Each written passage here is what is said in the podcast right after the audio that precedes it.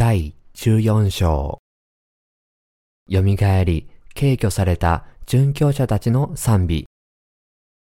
目視録第14章、1から20節また、私は見た。見よ、子羊がシオンの山の上に立っていた。また、子羊と共に14万4千人の人たちがいて、その額には子羊の名と子羊の父の名とが記してあった。私は天からの声を聞いた。大水の音のようで、また激しい雷鳴のようであった。また私の聞いたその声は、縦ごとを弾く人々が縦ごとをかき鳴らしている音のようでもあった。彼らは水の前と四つの生き物及び長老たちの前とで新しい歌を歌った。しかし、地上からあがなわれた14万4千人の他には、誰もこの歌を学ぶことができなかった。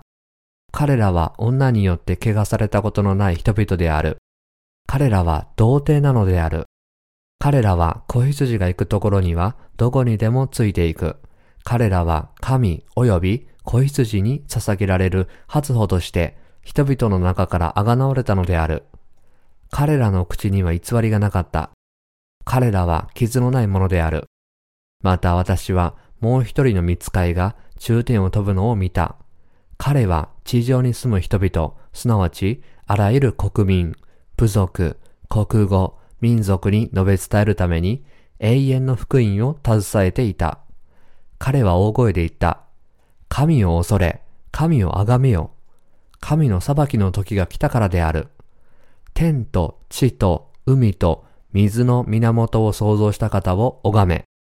また、第二の別の見つかりが続いてやってきて、言った。大バビロンは倒れた。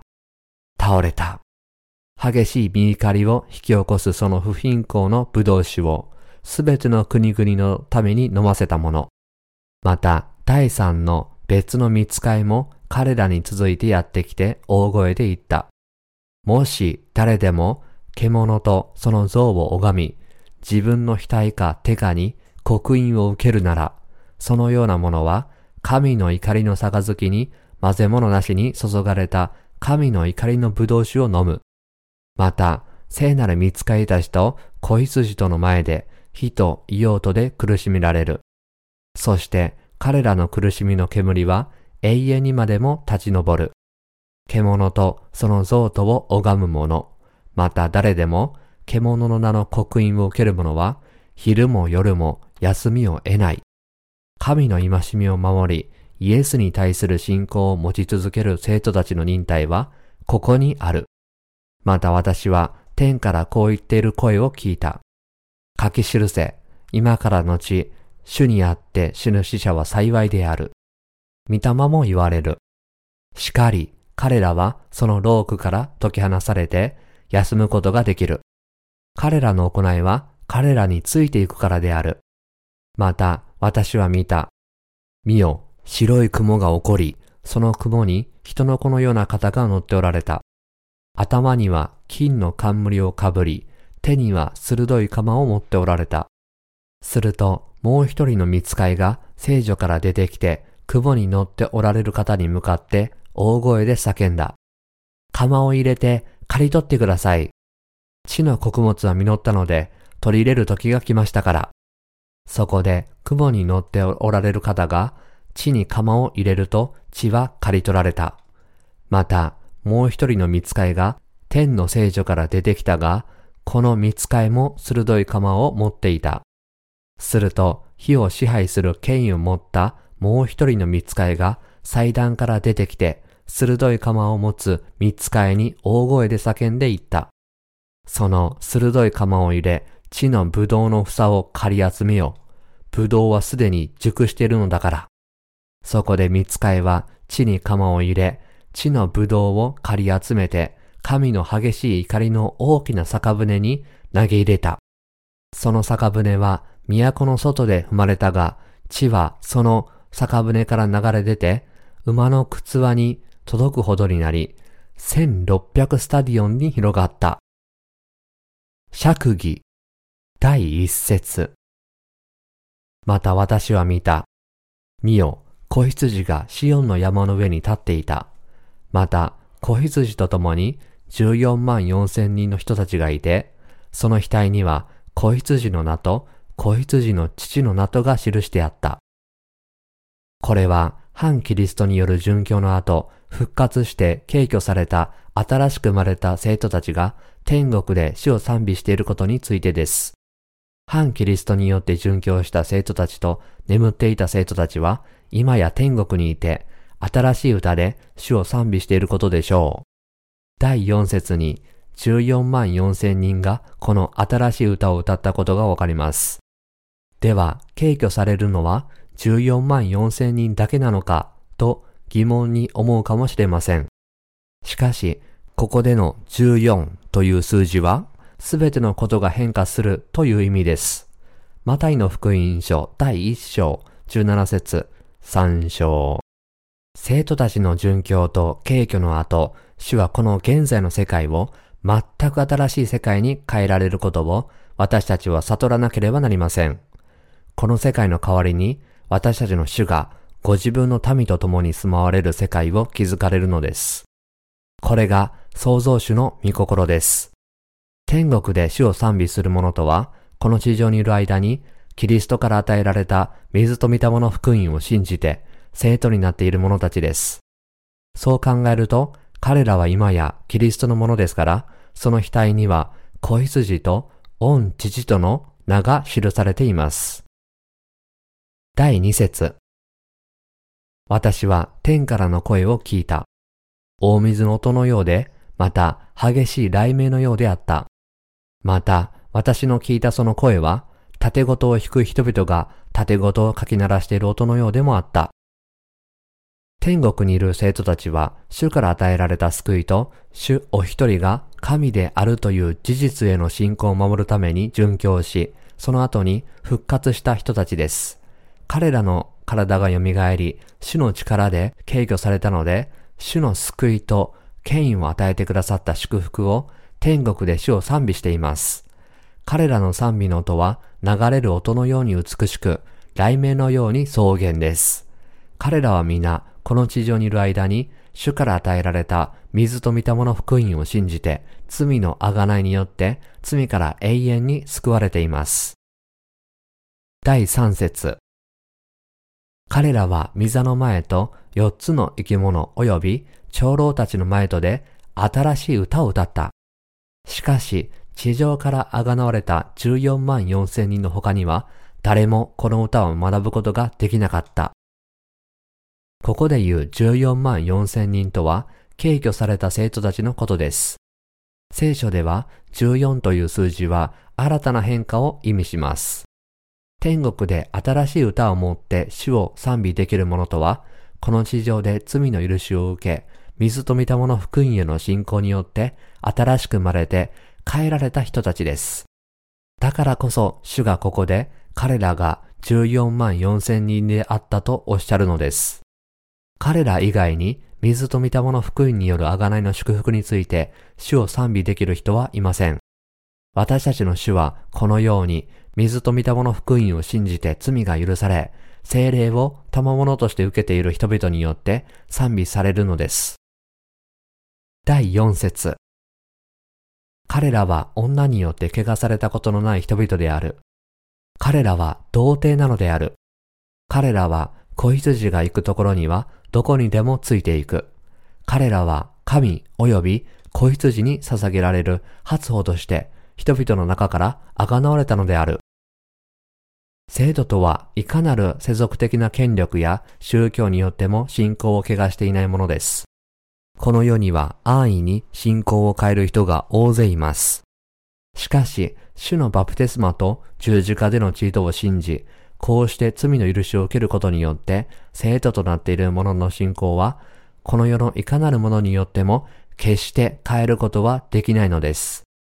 天に昇り、主を褒めたたえる生徒たちは、主がお与えくださった水と御霊の福音を一度も変えずに保ち、信仰を守り抜いた人々です。そう考えると、天の御国で主を褒めたたえることのできる人々とは、水と御霊の福音への信仰のために、主によって敬挙されるものです。第4節の真ん中には、彼らは子羊が行くところにはどこにでもついていくと書かれています。水と見たもの福音への信仰によってすべての罪を一度に清められている者は、こうして新しく生まれた後、主が導かれるところなら、どこにでもついていかなければならないことを悟らなければなりません。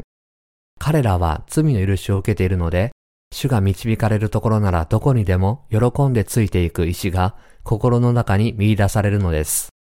そのため終わりの時には、信仰を持って反キリストによって殉教し、主によって蘇り、敬挙され、天国で主を褒めたたえるようになります。また、彼らは神及び子羊に捧げられる初歩として、人々の中からあがなれたのである、とも書かれています。この世界に住む無数の人々のうち、主から与えられた水と御霊の福音を信じて、すべての罪から救われている人は、ほんの一握りなのです。だからこそ、主はエレミア書第3章14節で、私はあなた方を町から一人、士族から二人選び取り、シオンに連れて行こう、とおっしゃるのです。水と御霊の福音に出会い、罪の許しを受けている者は、このようにわずかです。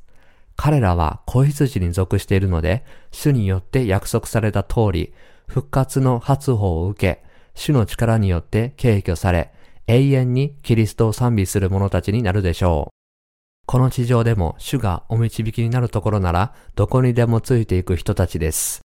これらはすべて神の恵みと力によるものです。第5節彼らの口には偽りがなかった。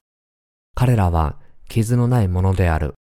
水と見たもの福音を信じて新しく生まれている者は、この誠の福音を口で述べ伝えることができるのです。今日、自分なりに福音を伝えている人は大勢いますが、実際に水と見たもの誠の福音を伝えている人は、ほんの一握りであることも事実です。十字架でのイエスの地位だけを解く人は、主によって与えられた水と見たもの福音を説いていないのです。なぜでしょうか？水と見たもの福音だけが聖書の誠の福音であり、それ以外の福音はないからです。偽人の心の中にあるすべての罪が誠の福音の御言葉によって取り除かれたので、彼らは完全な確信を持ってこの福音を口で述べ伝えることができるのです。第6から7節また私はもう一人の見使いが中天を飛ぶのを見た。彼は地上に住む人々、すなわちあらゆる国民、部族、国語、民族に述べ伝えるために永遠の福音を携えていた。彼は大声で言った。神を恐れ、神を崇めよ。神の裁きの時が来たからである。天と地と海と水の源を創造した方を拝め。新しく生まれている生徒はこの地上で水と御霊の福音を述べ伝え続けなければなりません。従って、水と御霊の福音を述べ伝えるこの仕事は、まさに生徒たちの敬虚の日まで、この地上で続けなければならないのです。水と御霊の福音を信じる者だけが、この信仰を守るために、反キリストによって殉教し、こうして彼らだけが天の御国へと引き上げられるのです。誰もが神を恐れ、水と御霊の福音を信じ、それによって罪の許しと精霊を賜物として受けなければなりません。今日のキリスト教徒が主から与えられた水と御霊の福音を感謝して信じることができなければ、イエス・キリストへの信仰はすべて無駄になってしまうでしょう。全宇宙とその中のすべてのものを創造された方はイエス・キリストに他なりません。そう考えると人類はイエス・キリストを自分たちを創造し、その罪の許しによって救いを与えてくださった神として認識し、それに従って礼拝しなければならないのです。なぜなら、神の御手によってすべてのものが作られ、完成されたからです。イエス・キリストの水と御霊の福音を心で信じることによって、すべての人は罪のすべてを許され、賜物として精霊を持つという祝福を受けることができるのです。この世界は今、イエス・キリストが神に逆らう者たちに下される裁きを受ける準備をしなければなりません。もちろん私たちもやがて主によって敬挙されるであろう信仰を準備しなければなりません。神の裁きの日が迫っているからです。敬挙の準備をする方法は、主から与えられた水と御霊の福音の御言葉を信じることです。なぜでしょうか？水と御霊の福音を信じてこそ精霊を受け、終わりの日が来たら主によって敬挙されて空中に引き上げられる栄光を身にまとうことができるようになるからです。従ってすべての罪人はできるだけ早くイエス・キリストを創造と救いの神として信じ、それに従ってイエス・キリストを礼拝しなければなりません。彼らは水と御霊の福音を心に受け入れ、こうして主の贖いの恵みと精霊を賜物として受けなければなりません。神を礼拝する者は、主から与えられた水と御霊の福音を心に受け、それを拒否しません。これこそ彼らが神を礼拝する方法だからです。第8節また、第二の別の見つかいが続いてやってきて、言った。大バビロンは倒れた。倒れた。激しい見怒りを引き起こすその不貧困の葡萄酒をすべての国々の旅に飲ませたもの。この世界はイエス・キリストの恐るべき裁きによって消滅します。その宗教は根本的に誤った教えでできているので、神によって滅ぼされるのです。こうした世俗的な宗教は人々を神ご自身よりも世に従わせ、神に逆らう道具として使ってきました。人々が神を離れ、このような世俗的な宗教に浴場したために、この世界はこのように滅ぼされるのです。彼らがこの世の宗教に従っているということは、悪魔である偽りの神々に従っているということです。それゆえ、神はその怒りで、この世界を滅ぼされるのです。この世のすべてのものと、その偽りの宗教は、神によって倒され、神の怒りの葡萄酒を飲むことになります。そう考えると、神に逆らう者も、この世の宗教に取り付いて、寄生虫のように生きている悪魔も、皆神の災害によって倒れ、永遠の地獄に投げ込まれるのです。第9から10節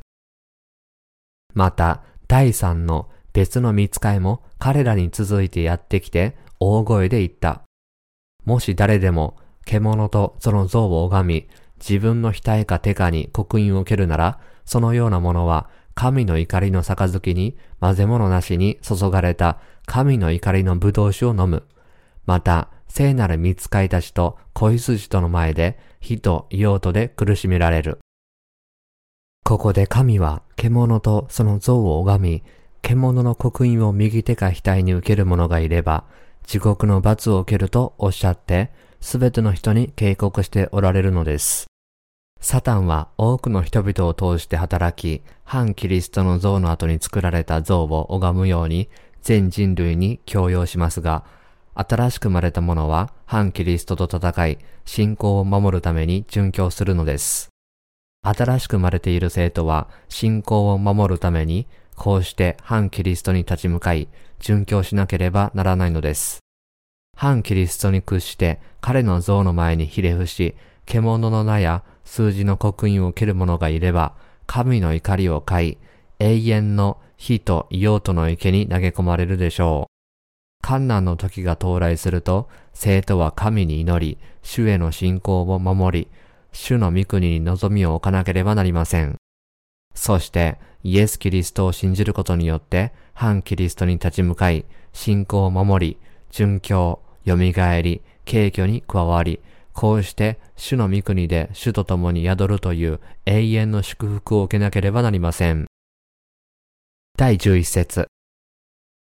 そして彼らの苦しみの煙は永遠にまでも立ち上る。獣とその像とを拝む者、また誰でも獣の名の刻印を受ける者は昼も夜も休みを得ない。サタンを神として拝む者は神の災害と永遠に休みのない地獄の苦しみを与えられます。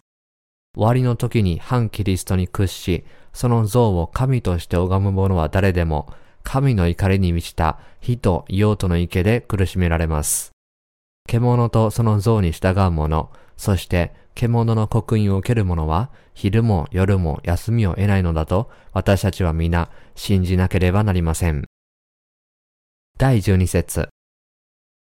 神の戒みを守り、イエスに対する信仰を持ち続ける生徒たちの忍耐は、ここにある。生徒たちは主が約束されたすべての富と栄光と祝福を信じているので、忍耐をもって辛抱強くなければなりません。観難の時も忍耐して辛抱強くなければなりません。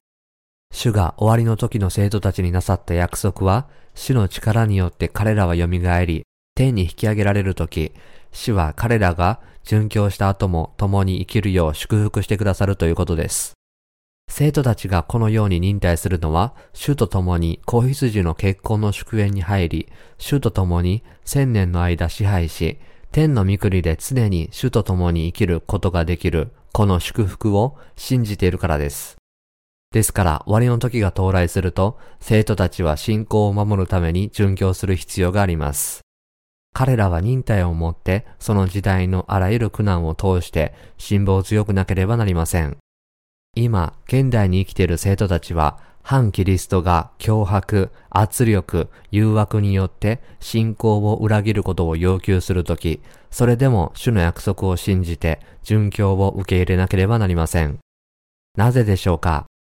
なぜならその後間もなく主のすべての祝福は主が私たちに約束なさった通りに成就されるからです。生徒たちは皆神の御言葉と主への信仰を保つことによってのみその報酬を受けることができるのです。そのため主の御言葉への信仰を保ちなさい。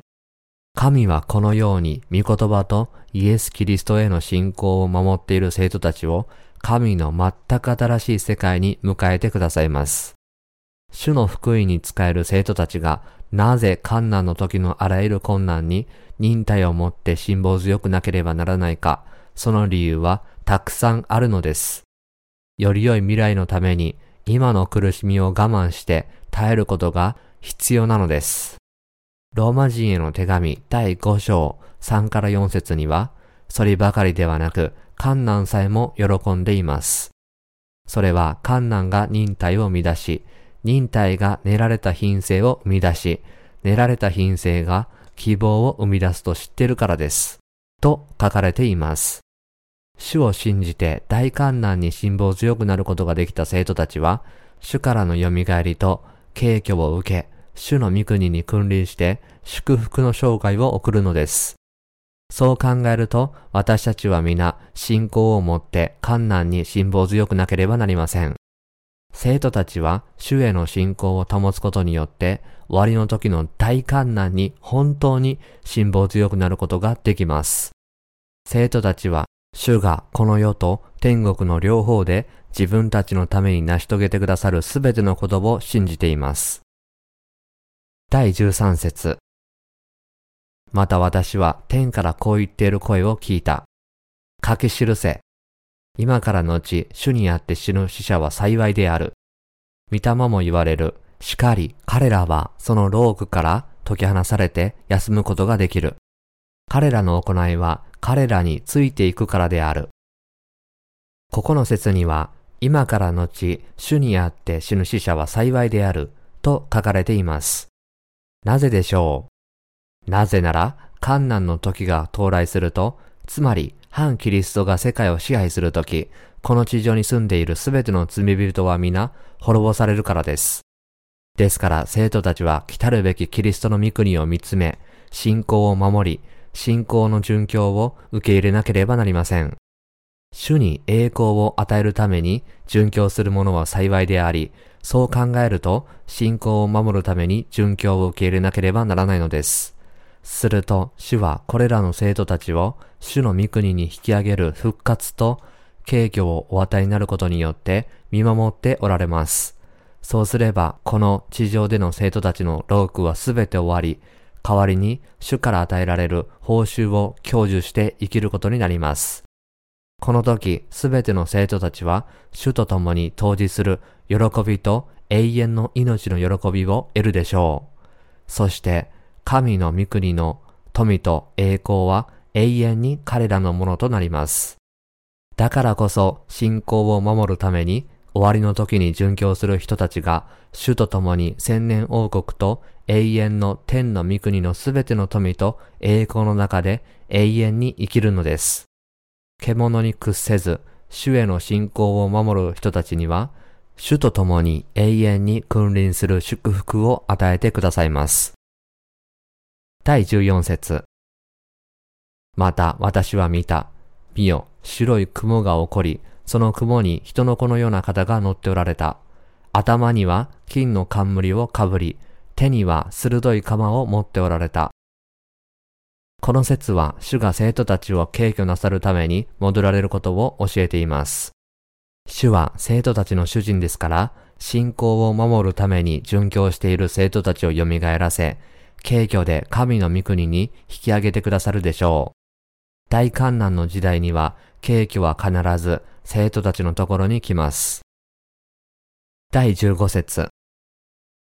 すると、もう一人の見つかいが聖女から出てきて、雲に乗っておられる方に向かって大声で叫んだ。釜を入れて刈り取ってください。地の穀物は実ったので取り入れる時が来ましたから。この御言葉は主によって生徒たちの敬虚の完了を指します。つまり生徒たちの大規模な殉教の後に敬虚が起こるのです。主はその時、眠っている生徒たちを殉教した生徒たちと一緒に敬虚されるようになさいます。生徒たちの信仰の完成は彼らの救い、殉教、蘇り、敬虚、永遠の命の中にあります。生徒たちの敬虚の時は反キリストの迫害によって殉教した後であり、彼らの蘇りと同時に起こります。第16節そこで雲に乗っておられる方が地に釜を入れると地は刈り取られた。この説も生徒たちの景挙を指します。景挙とは生徒たちが空中に引き上げられるという意味です。ということは、生徒たちは空中に引き上げられた後、主と共に地上に降りてくるということでしょうかもちろんそうです。生徒たちが敬挙された後、私たちの主は七つの鉢の災害を注いで、地と海とその中にあるすべてのものを滅ぼし、こうして世界を滅ぼしてから、敬挙された生徒たちと共に、この地上に降りられるのです。すると、主と生徒たちは、この地上を千年の間支配し、子羊の結婚の祝宴が終わると、永遠の天の御国に昇天します。生徒たちが子羊の結婚の祝宴で主と一緒になるとき、主はすでに全世界とその中のすべてのものを新しくしておられるでしょう。敬挙の後、生徒たちはしばらく主と共に空中に留まり、七つの鉢の災害がすべて終わると、新しくなった地上に降りてきて、主と共に千年の間支配することになります。そして、主と共に神の御国に入り、主と共に永遠に生きるのです。第17節また、もう一人の見つかいが天の聖女から出てきたが、この見つかいも鋭い鎌を持っていた。ここで登場する見つかいは、裁きの見つかいです。この見つかいは大きな災害を神に逆らっている世界中の人々にもたらし、彼らを永遠の火の中に投げ込みます。その任務は反キリストとそのしもべたちと共に、まだ新しく生まれていない世のすべての罪人たちを底知れぬ穴へ投げ込み、縛ることです。第18節すると、火を支配する権威を持ったもう一人の見つかいが祭壇から出てきて、鋭い鎌を持つ見つかいに大声で叫んでいった。その鋭い鎌を入れ、地の葡萄の房を刈り集めよう。葡萄はすでに熟しているのだから。この御言葉は、罪人が神に逆らったという罪のために、今神によって裁かれる時が来ていることを教えています。神の時とは、神のご計画が実行される時です。神は罪人たちに火の裁きをお与えになるために、すべての罪人たちと神に逆らったすべての者たちを集め、相応の罰をお与えになります。第19節そこで、見つかいは地に鎌を入れ、地の葡萄を刈り集めて、神の激しい怒りの大きな酒舟に投げ入れた。この御言葉は、生徒たちの敬挙の後、反キリストと罪人が七つの八の災害のもとで大きな苦しみを受けることを示します。この地上でも神は彼らに恐ろしい災害を解き放つことによって、ご自分の怒りを罪人に向け、その後に地獄の罰を続けます。このようにして神がこれらの罪人、反キリスト及びそれに従う者たちにお当たりになる災害は神の正しい怒りなのです。これは神に逆らう罪人に対する神の摂理です。第20節その酒舟は都の外で踏まれたが、血はその酒舟から流れ出て、馬の靴輪に届くほどになり、1600スタディオンに広がった。ここの説は神の怒りとその苦しみの罰がまだこの地上に留まっている人々、人間と生き物の両方にとって彼らに注がれた七つの八の災害によってもたらされる罰がどれほど厳しいかを教えています。また、これらの災害が全世界を荒廃させることも告げています。生徒たちが殉教し、蘇り、軽挙されるとき、この瞬間から七つの八の災害の怒りが完全に下されて、こうしてすべてのものが終わります。天国にいる生徒たち及び神の側に立った見つかいたち以外には、これらの恐ろしい災害から逃れることはできません。一方、神に逆らう者には地獄の罰だけが待っていることでしょう。これに対して新しく生まれた生徒たちはその頃には空中で主と共に結婚の晩餐の祝宴に参加し、主の救いに感謝し、賛美していることでしょう。それ以後、生徒たちは主の永遠の祝福の中で永遠に主と共に生きるのです。